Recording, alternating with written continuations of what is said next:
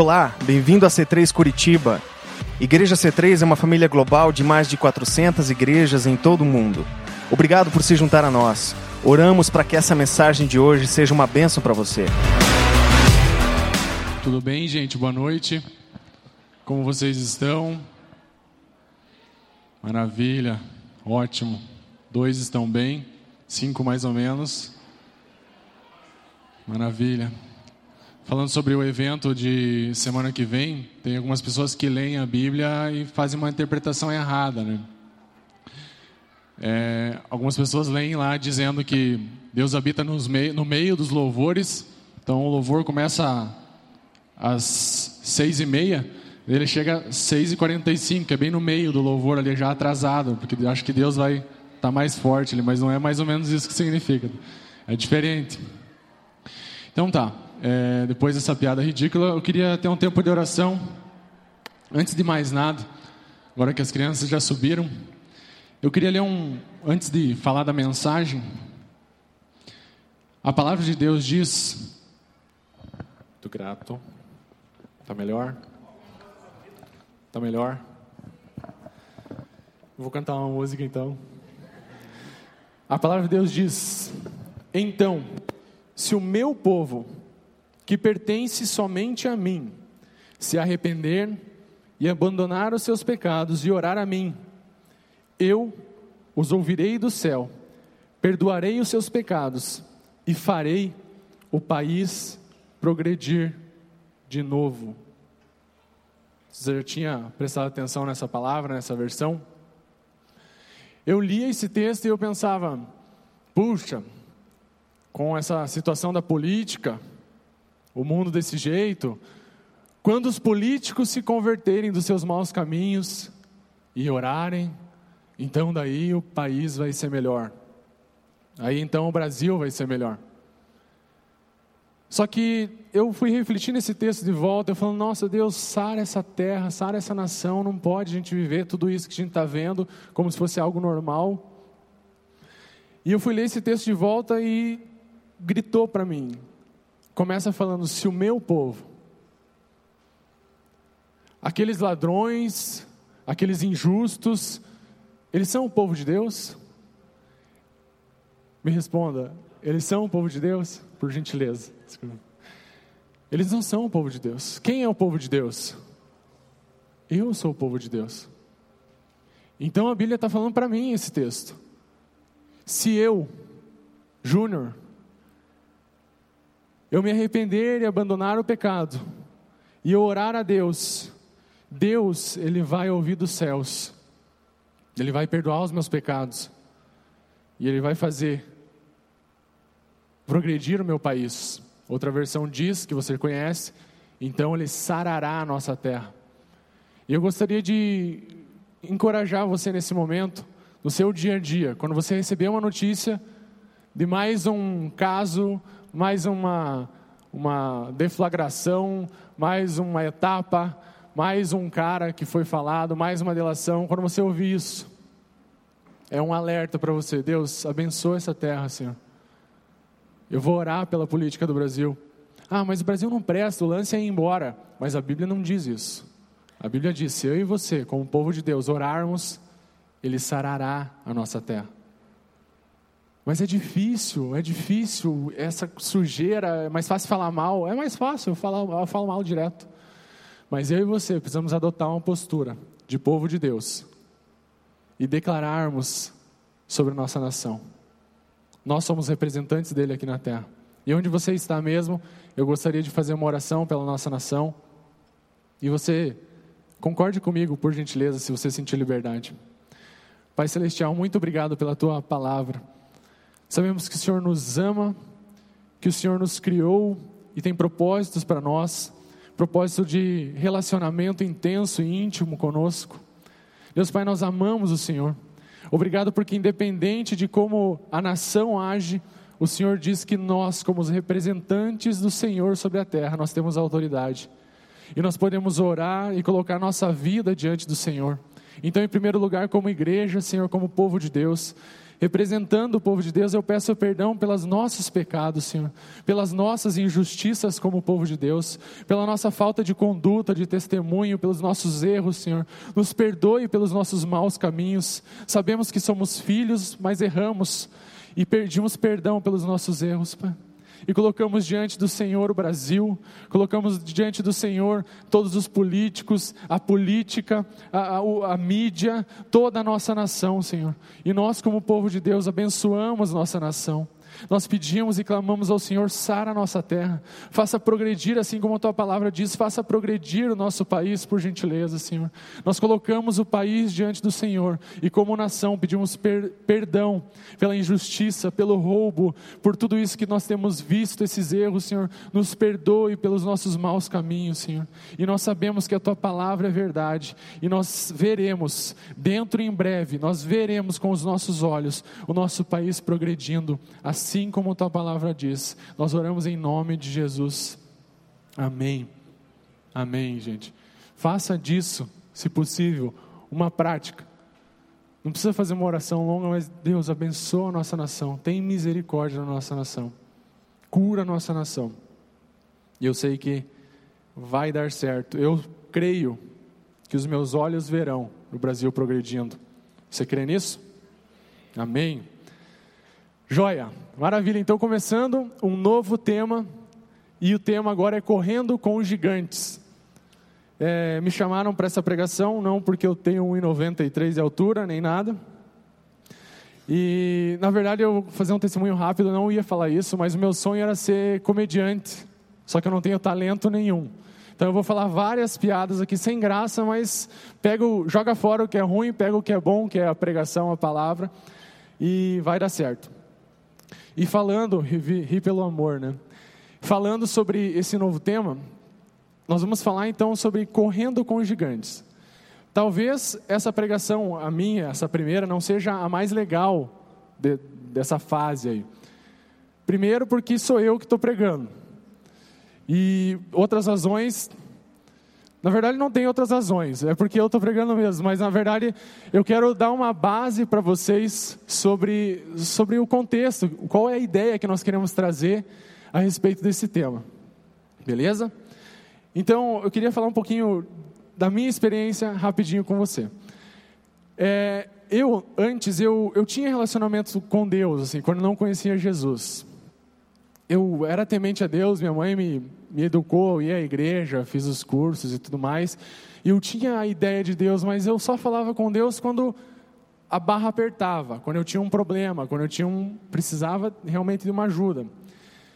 Mas no geral eu achava que Deus era um cara que ficava me vigiando o tempo inteiro, me supervisionando, e no meu tropeço eu ia sofrer alguma consequência, porque ele tinha esse papel. Só que eu fui conhecendo a ele e eu vi que não tem nada a ver essa percepção de Deus. A minha percepção era errada. E à medida que eu fui conhecendo Jesus, quem ele era, Deus, o Espírito Santo, eu fui aprendendo algumas coisas. Aí eu queria perguntar para você: você sabe por que Deus criou o homem?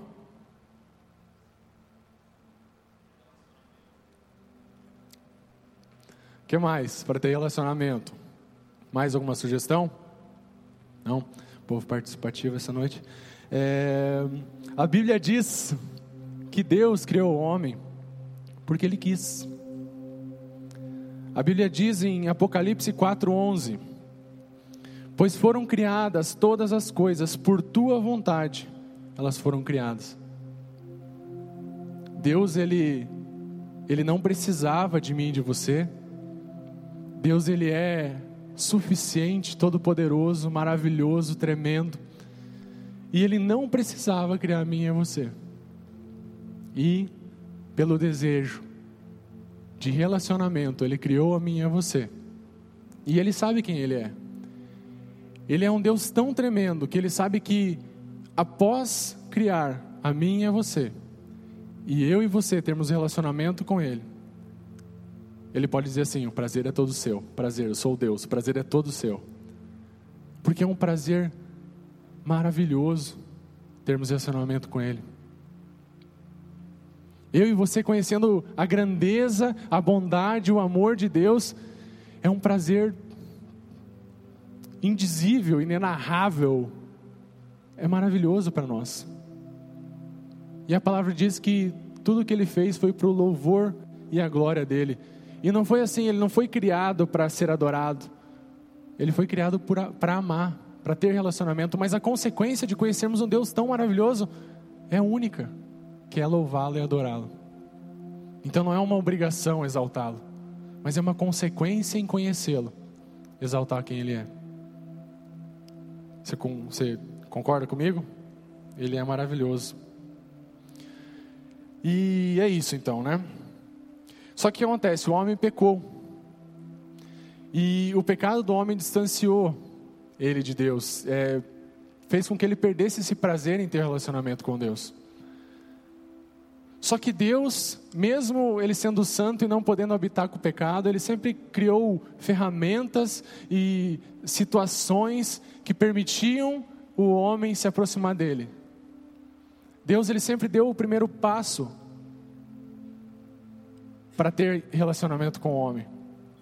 Antes, por exemplo, de Jesus, as pessoas sacrificavam o, animais. Pegavam lá a ovelha, o primeiro filho daquela ovelha, o primeiro filhote daquela ovelha, o mais perfeitinho, sem nenhuma machucado, nenhuma doença, sem nada, sem nada, sem nada. E esse perfeitinho, primeiro filho, filhote, ele poderia sacrificar a Deus como um ato de louvor, e isso cobriria os pecados dessa pessoa. Só que daí Deus falou: Puxa, eu quero mais. Por mais que eles tenham essa natureza e cometam essas ações que não ajudam nesse relacionamento, eu vou fazer o seguinte: eu vou dar o meu primeiro filho, o mais perfeito, o perfeito, o único filho, o perfeito, sem mácula, sem mancha, sem pecado e eu vou dar o sacrifício perfeito para eles, não para cobrir, mas para tirar o pecado desse povo. E assim, Deus dizendo: graças a Deus eu vou poder me relacionar com eles de volta. E aí eu e você podemos nos relacionar com Ele e ter de volta esse plano inicial. Sermos criaturas, mas não sermos só criaturas, sermos filhos e termos relacionamento com Ele. E eu fui aprendendo isso e falei: meu, que Deus fantástico, maravilhoso. Aí eu fui aprendendo, então, que Deus sempre deu o primeiro passo, sempre foi iniciativa de Deus ter relacionamento comigo e com você. Sempre foi desejo de Deus antes de nós conhecermos a Ele. A Bíblia diz que Ele nos amou primeiro e por isso nós o amamos. Deus ele tinha consciência que o pecado do homem, a natureza do homem, iria levar o homem para um lado ruim, que o homem ia sofrer essa consequência.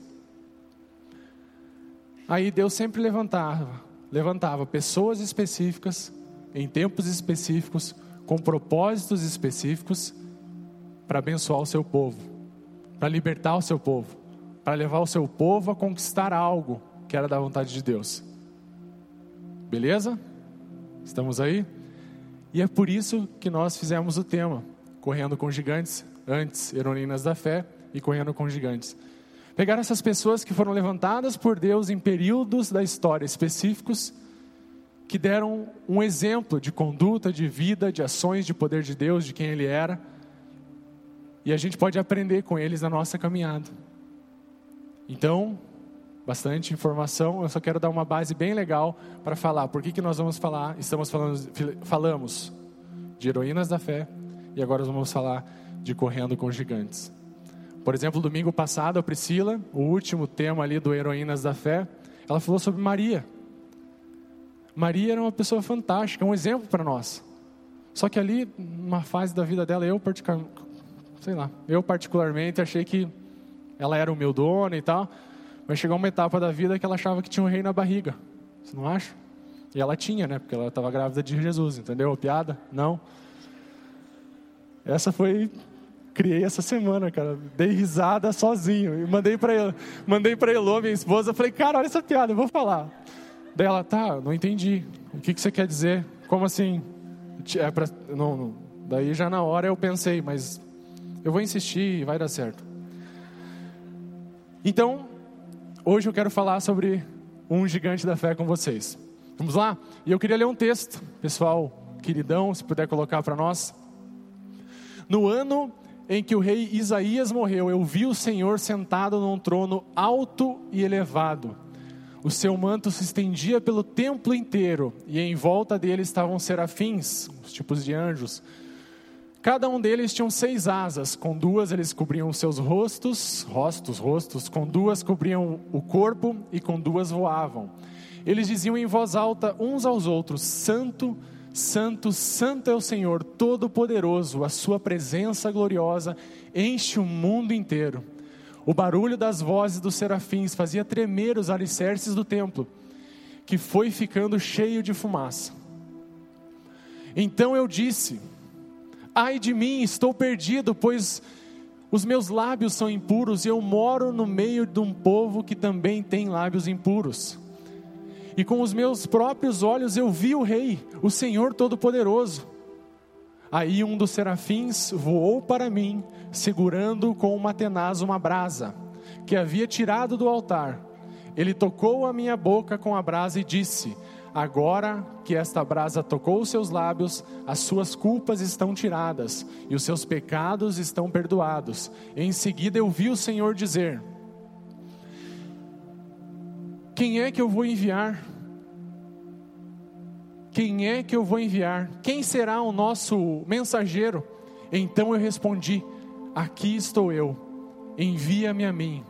O Senhor Deus disse, me disse: Vá e diga ao povo o seguinte: Vocês podem escutar o quanto quiserem, mas não vão entender nada. Vocês podem olhar bem, mas não enxergarão nada. Isaías faça com que esse povo fique com a mente fechada, com os seus ouvidos surdos e com os olhos cegos, a fim de que não possam ver, nem ouvir, nem entender. Pois se pudessem, eles voltariam a mim e seriam curados. É isso aí. Então, nós vamos falar sobre Isaías. Esse é o personagem que nós vamos conversar um pouquinho hoje. Isaías, ele ele foi um dos maiores profetas do Antigo Testamento. Ele, ele era um profeta messiânico, porque ele proclamava a vinda do Messias, ele falava sobre a vinda de Jesus Cristo.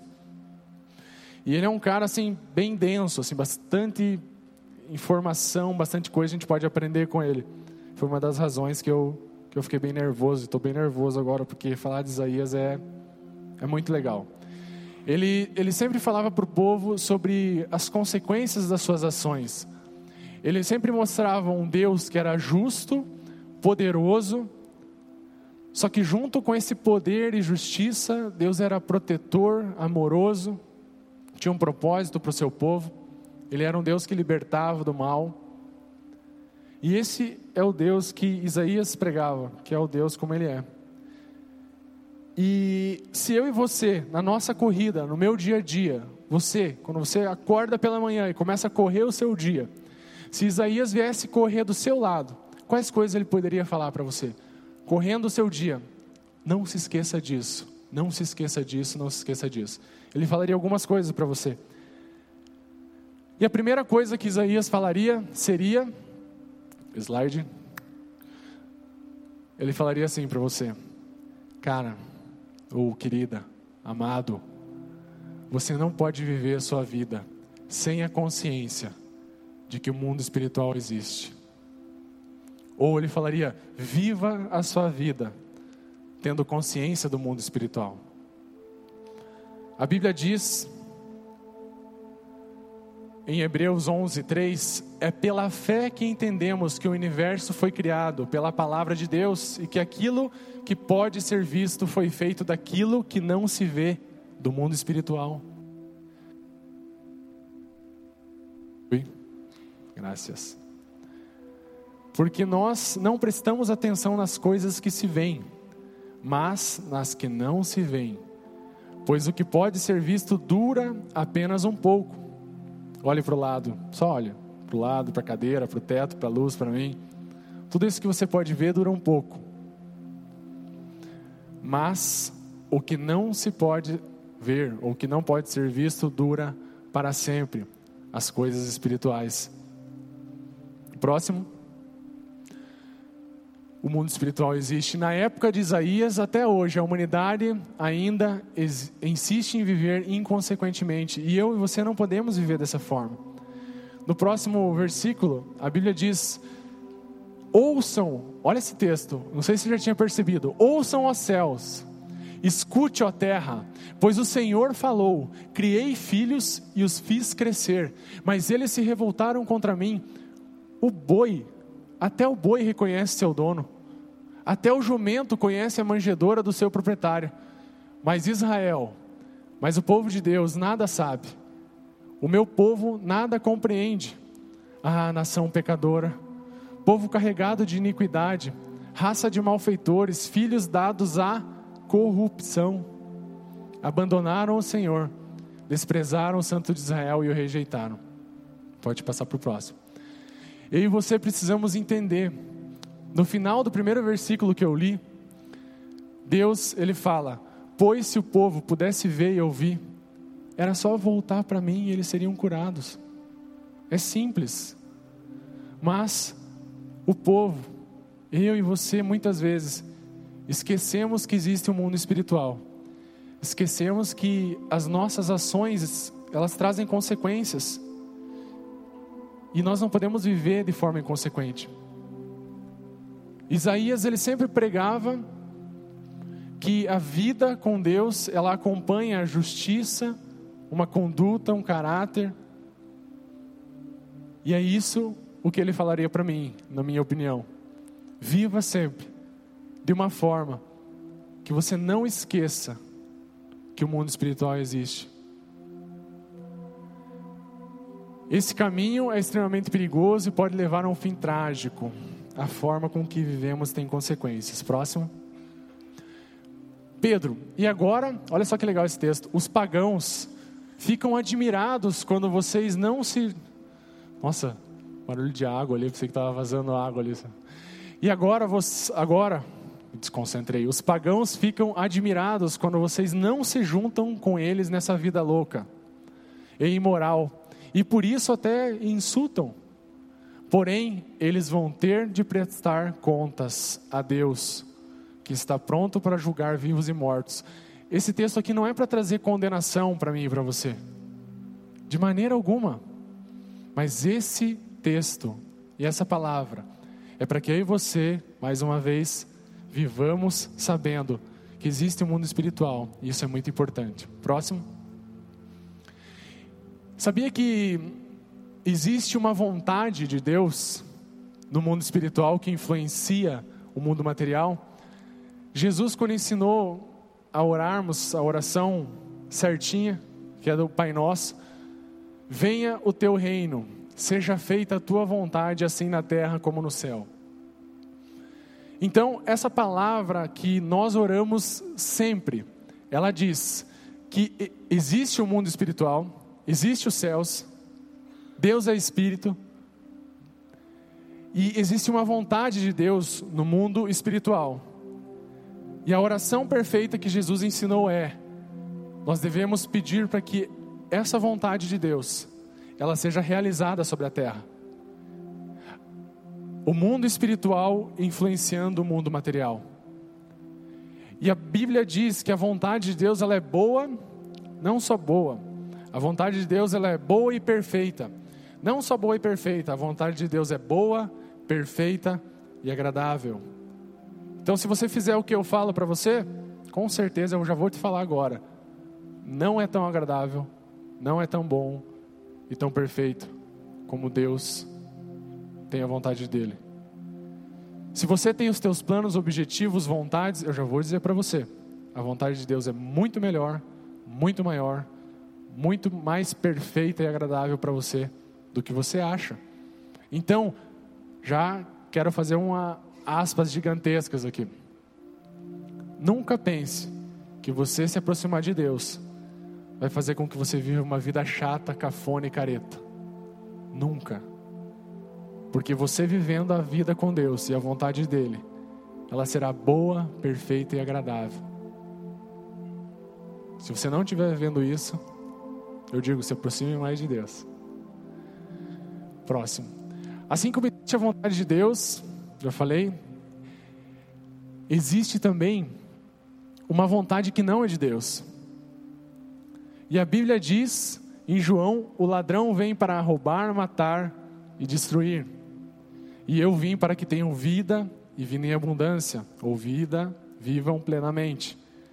A Bíblia é muito clara, contando para mim e para você, que existe um mundo espiritual e que o mundo espiritual exerce uma influência sobre o mundo material.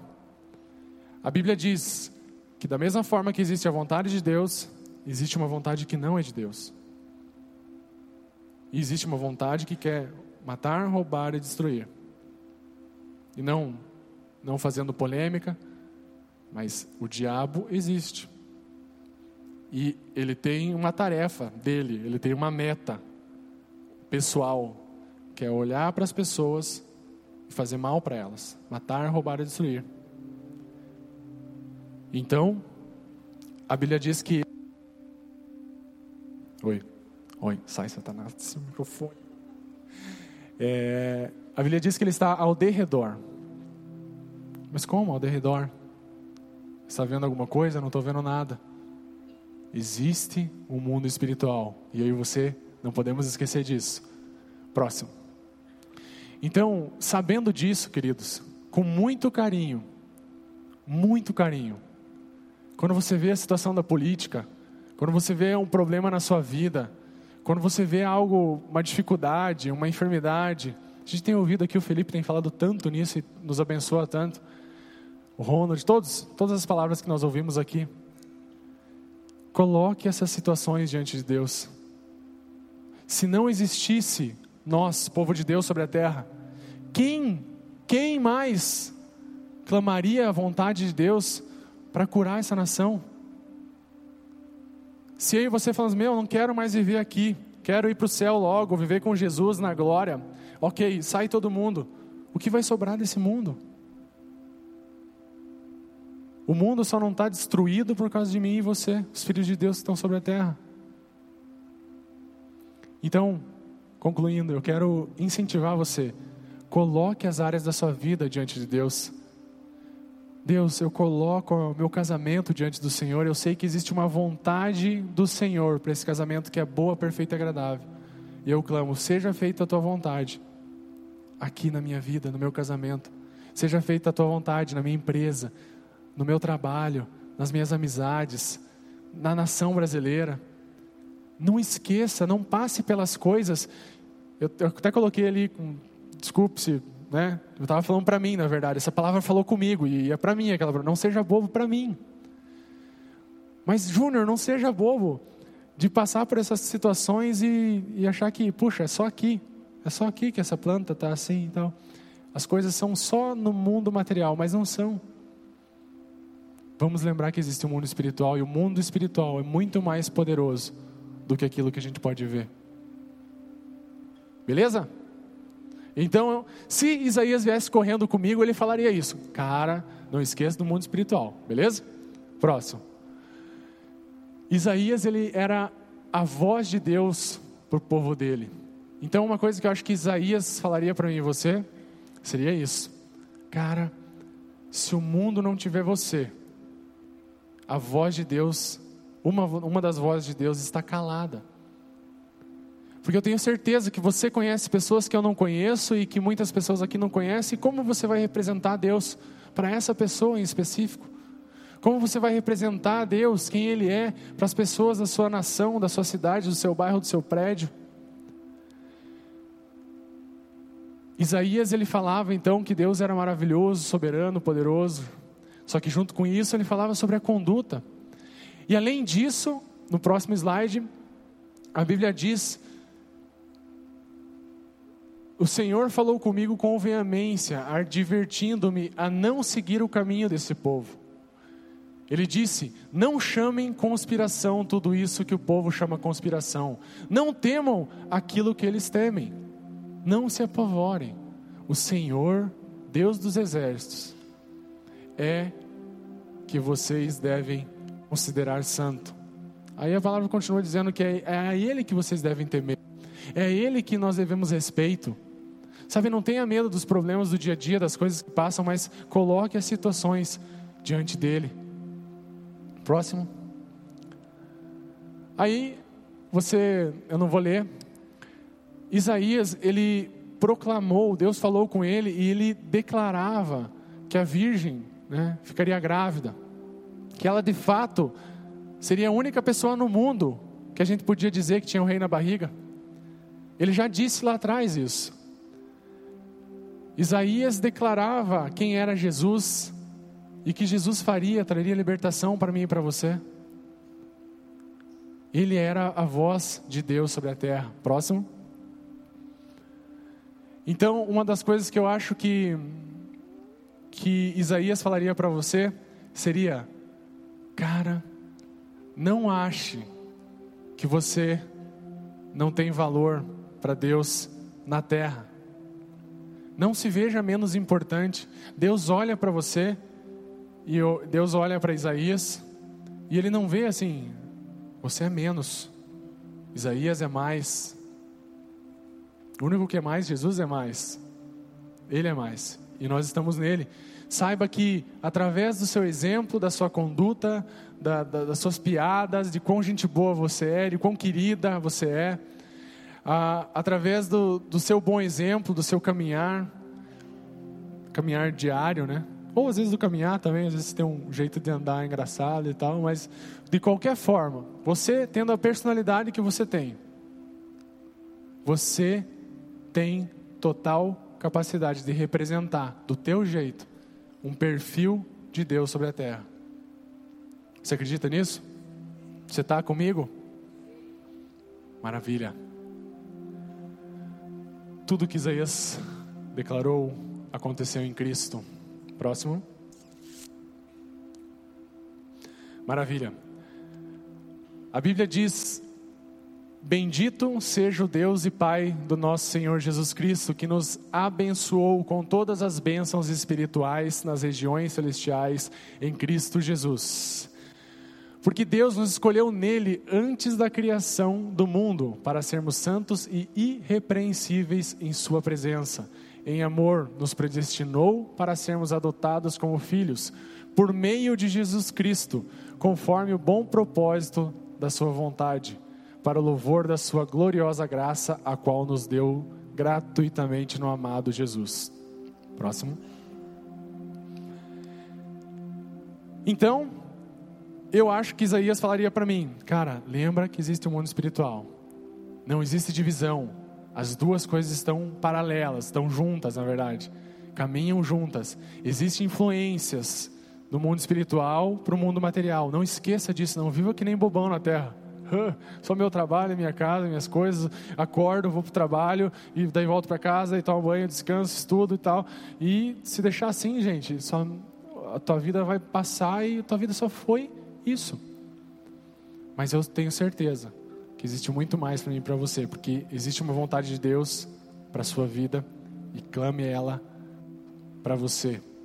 Outra coisa, então, qual que é a segunda? Segunda era você pode ser uma voz de Deus aonde quer que você esteja.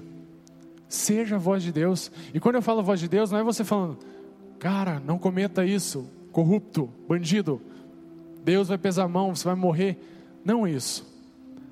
Estava conversando com os amigos essa semana, no Connect e tal, e com os outros amigos, e falando, puxa, pessoas fazendo isso, pessoas fazendo aquilo, e eu falei assim: olha, o comportamento do outro eu não tenho controle. Sabe qual comportamento que eu tenho controle? O meu. E se eu e você olharmos para nós e termos o controle da nossa vida, da nossa conduta, aonde quer que você esteja, você vai causar um impacto. Você vai representar quem é Deus, aonde quer que seja. Amém? Outra coisa que eu acho que Isaías, isso Isaías berraria para mim, ele não falaria, ele, tipo, gritaria no meu ouvido, assim, sabe? Tipo, eu andando no meu dia e ele no meu ouvido, assim, berrando. A vida após Cristo. Né? Eu acabei de ler que Deus, em Cristo Jesus, Ele nos abençoou com todas as bênçãos espirituais. Ele já abençoou a mim e a você. Em Cristo Jesus, com todas as bênçãos espirituais. Todas as bênçãos espirituais. A Bíblia diz: Pois quantas forem as promessas feitas por Deus. Então nós sabemos que tem Bíblias que tem marcado em vermelho lá as promessas de Deus. E daí tem um monte, um mar vermelho de coisas lá, de promessas de Deus. A Bíblia diz que todas quais forem essas promessas, tantas tem em Cristo o sim. Por isso, por meio dele, o amém, que, que assim seja, é pronunciado por nós para a glória de Deus. O próximo. Efésios diz: E nos revelou o mistério da Sua vontade, de acordo com o seu bom propósito, que Ele estabeleceu em Cristo, isto é, de fazer convergir em Cristo todas as coisas, celestiais, espirituais, ou terrenas, materiais, na dispensação da plenitude dos tempos. Aí eu coloquei ali o segredo da vida cristã é Cristo Jesus. Eu acho que Isaías, ele, ele, se ele pudesse, ele falaria: Meu, cara, você não tem noção.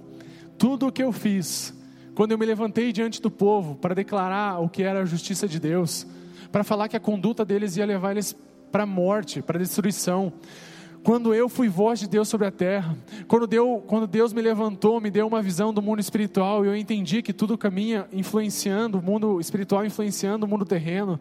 Quando eu fiz tudo que eu fiz, tudo que eu falei sobre Jesus que se cumpriu, eu não tinha Jesus. E naquela época ainda é, era necessário matar animais para louvar a Deus, para cobrir meus pecados. Mas espera aí, vocês estão após Jesus. E a Bíblia diz para você e para mim que em Cristo Jesus todo o sacrifício já foi feito. Eu e você temos toda a ousadia de chegar assim e falar: Deus, e Deus está ali, ó, pronto. Um Deus todo-poderoso, um Deus que não precisa de mim e de você, é suficiente. Ele está inclinado para mim e para você. Por quê? Por causa de Jesus. Deus ele pegou e deu tudo que ele tinha de, de mais importante. Se ele desse, eu já ouvi pastores falando, se ele desse amor, Deus é amor. É a mesma coisa que eu falei, eu tenho um milhão de dólares, sou, ou seja, sou trilionário, é porque agora falar que um milhão não é mais rico, né? Os caras roubam aí bilhões e tal. Mas eu sou muito milionário, muito, muito. Eu pego aqui e falo, ah, eu vou abençoar o Sandrino, dou 100 reais para ele. Ah, é fácil para mim. Um exemplo bobo, né? Mas se Deus desse amor só, ele, ele daria o que ele tem de sobra. E outras coisas também. Mas o que ele tinha de único, que era o seu único filho, Jesus ele deu. Custou para ele. E ele deu e entregou Jesus, filho de Deus, saiu do seu trono, da posição que ele tinha, se fez homem e viveu do meu lado, do seu lado lógico, naquela época. E nós destruímos ele. Nós destruímos ele. E hoje, aquela atitude fiel de Jesus, ela nos dá a vida eterna. Ela, ela nos dá todas as bênçãos de Deus por direito. Ela nos dá o relacionamento original de Deus com o homem, que é um relacionamento íntimo. Aí, de repente, fala: Não, eu não acredito que Jesus é, é, é Jesus, né? Morreu e tal, e, e, me dá salvação. Eu não acredito. Como você acha que Deus, Deus olha e fala: Não, eu dei por você. Se você não aceitar, meu Deus, está tá recusando um sacrifício maior que eu podia ter feito por você. Não. Eu e você cremos que Jesus fez isso nesse sacrifício maravilhoso. E eu e você agora temos em Cristo todas as promessas que existem da parte de Deus para a humanidade. Ela tem sim. Ah, a promessa que eu seja próspero, já tenho sim em Cristo Jesus, já tenho um amém. A promessa que eu tenho saúde, já tenho sim, já tenho um amém, já está chancelado, assinado. Porque eu e você estamos em Cristo. Então o segredo da vida cristã é estar em Cristo, querido. O segredo da vida cristã é ter um relacionamento íntimo com Jesus. Relacionamento íntimo. Eu não sei se você acorda cedo, se você tem o um tempo devocional, se você lê a palavra, Ou se você é, conversa com Jesus no carro, quando você está sozinho ali, tranquilo, quando você está indo no ônibus, eu não sei, não sei. Mas fale com Ele, converse com Ele. Sabe, às vezes a gente fica pensando em coisas, o, Felipe falou sobre é, pessoas que têm rejeição, se sentem rejeitadas ou depressivas. Sabe, a nossa mente nos machuca tanto às vezes. Comece a se, a se policiar nisso. E, Jesus, eu não quero pensar essas coisas. Eu quero dizer que eu, eu sei que eu estou em Ti e que em Ti eu sou mais do que vencedor. As promessas de Deus já estão sobre minha vida. E eu vou vencer isso, eu vou vencer aquilo, meu dia vai ser tremendo, meu dia vai ser abençoado. Converse com Ele. O segredo da vida cristã, o segredo da plenitude da vida é Jesus Cristo. Então, três coisas que eu acho que Isaías falaria para mim e para você. Não seja bobo. Existe o um mundo espiritual. Existe influência do mundo espiritual sobre o mundo material. Não seja bobo. Segundo, ele falaria para mim: você tem total capacidade de ser um representante de Cristo. Fazendo uma aspas rápida aqui. Quando Deus, a Bíblia diz que Deus criou a mim e a você. E na criação, a Bíblia diz que Deus criou os céus e a terra. Daí logo depois ele fala, ele viu que era bom. Cara, que bom. Parabéns para mim. Mandei bem. Céu e terra, animal. Deus dividiu a luz da noite, ele viu que era animal. Ele fez o mar, ele fez, ele foi tudo que ele fez, ele via que era bom. Deus não faz porcaria. E ele fez a mim e a você. E você acha que eu e você somos menos que alguém ou alguma coisa? De forma alguma. Eu e você temos total capacidade. Na verdade, a Bíblia diz que independente do que você acha sobre você, Deus olhou para você e escolheu viver em você. A Bíblia diz: Não sabeis vós que sois templo do Espírito Santo e morada de Deus?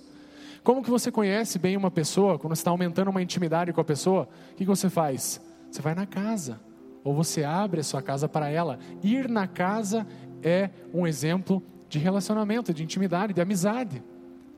Se eu e você somos casa de Deus, se abra para as pessoas, se abra para o seu dia a dia, se exponha, conheça pessoas, as pessoas em você, independente do teu jeitão. Ah, Júnior, você fala, você conta piada, ruim, mas conta, é carudo. Eu sou tímido, não importa, na sua timidez, você é a casa de Deus e você pode influenciar pessoas.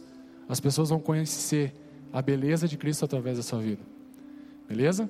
E o último, pelo amor de Deus, eu sofri, eu estava antes de Cristo, você está em Cristo. Acho que Isaías falaria isso para nós. Em Cristo você tem todas as coisas, o segredo é Cristo. Se volte para Cristo, tenha intimidade e relacionamento com Ele. Amém? Você crê nessa palavra? É, eu, uns tempos atrás, eu, eu tive algumas dificuldades comigo mesmo, assim. Eu passei por algumas mudanças na vida, algumas mudanças de trabalho, mudança de ministério, de igreja. Para mim foi muita mudança, pouco tempo. Acho que o emocional aqui não aguentou, sabe?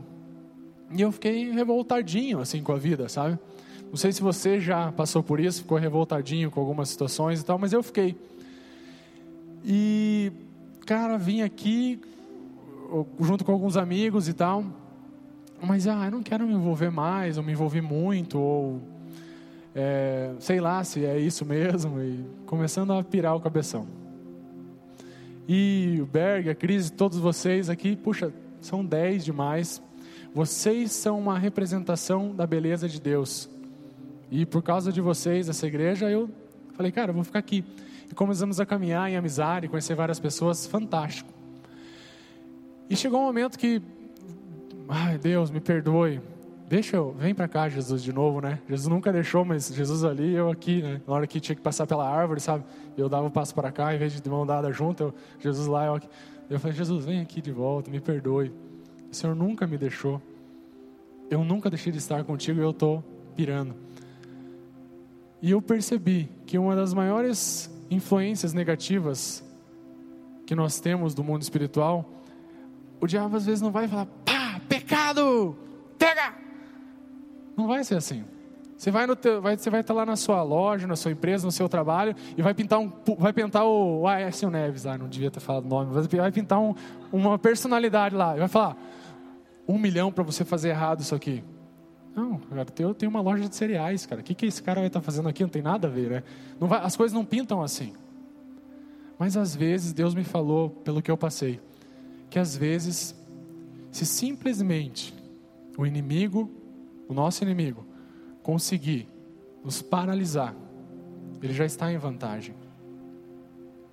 Foi o que aconteceu comigo quando eu vi, eu não queria mais orar direito, eu já não estava mais sendo o júnior que eu era, eu já não tinha mais alegria, eu já não dava talvez um bom testemunho porque eu sempre fiz questão de tratar todo mundo bem e falar bem, e, e de repente eu estava fechado e abafando quem eu era.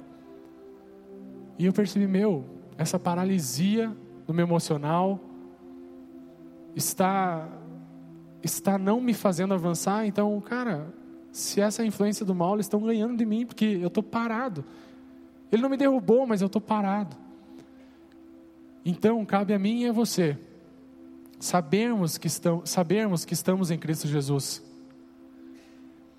E não, não fique mais paralisado no seu trabalho, na sua vida, no, sua, no seu casamento, na sua empresa, nos seus planos. Não fique mais paralisado. Sabe, eu estou em Cristo, toda a capacidade eu tenho. Então, quer saber? Eu vou sentar no banco do, do motorista agora, da minha vida. E Jesus está comigo. Eu vou parar de, de fazer o que a tendência diz para eu fazer, que os meus amigos querem que eu faça, do que a política rege. Eu vou fazer o que Deus me chamou para fazer. Eu vou ser um representante de Deus aonde quer que eu esteja. Eu vou tomar as rédeas da minha vida. Não vou deixar mais um dia, mais uma semana, mais um mês passar e eu olhar para trás e falar: puxa, eu podia ter evoluído nisso, melhorado naquilo, lido mais a palavra, orado mais. Não, não, não. Eu não vou mais colocar desculpa na agenda. Eu vou tomar as rédeas da minha vida e eu vou avançar. Porque eu tenho consciência do mundo espiritual. Porque qual que é o segundo, gente? Porque eu sou voz de Deus sobre a terra, representante dele, morada dele. E outra coisa mais importante de todas, eu estou em Cristo Jesus. Vamos tomar controle das nossas vidas, então? Fazer a vontade de Deus? Quem aceita o desafio? Hoje eu vi um filme com meu filho à tarde. Quem aceita a aventura? Eu aceito essa aventura.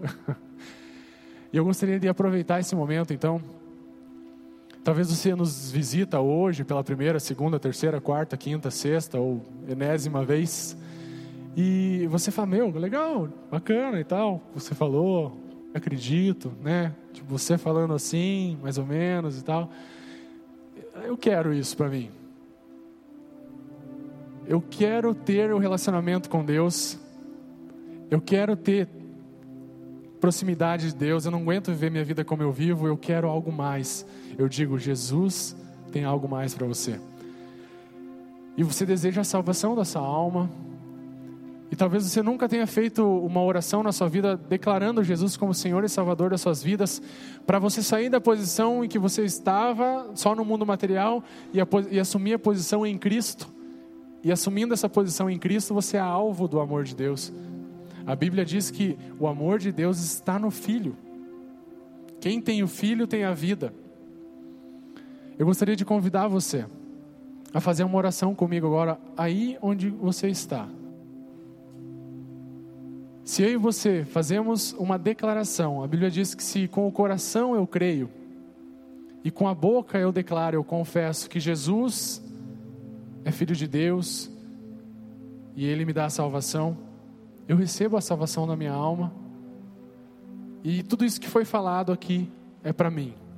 Eu tenho direito a essa vida fantástica com Deus. Eu gostaria de convidar a igreja a orar comigo. Diga assim comigo, Senhor Jesus, nesse momento eu declaro que creio que o Senhor é o Filho de Deus, e eu te recebo como meu único Salvador. Eu peço perdão pelos meus pecados. e eu renuncio a todo mal. Pai Celestial, muito obrigado.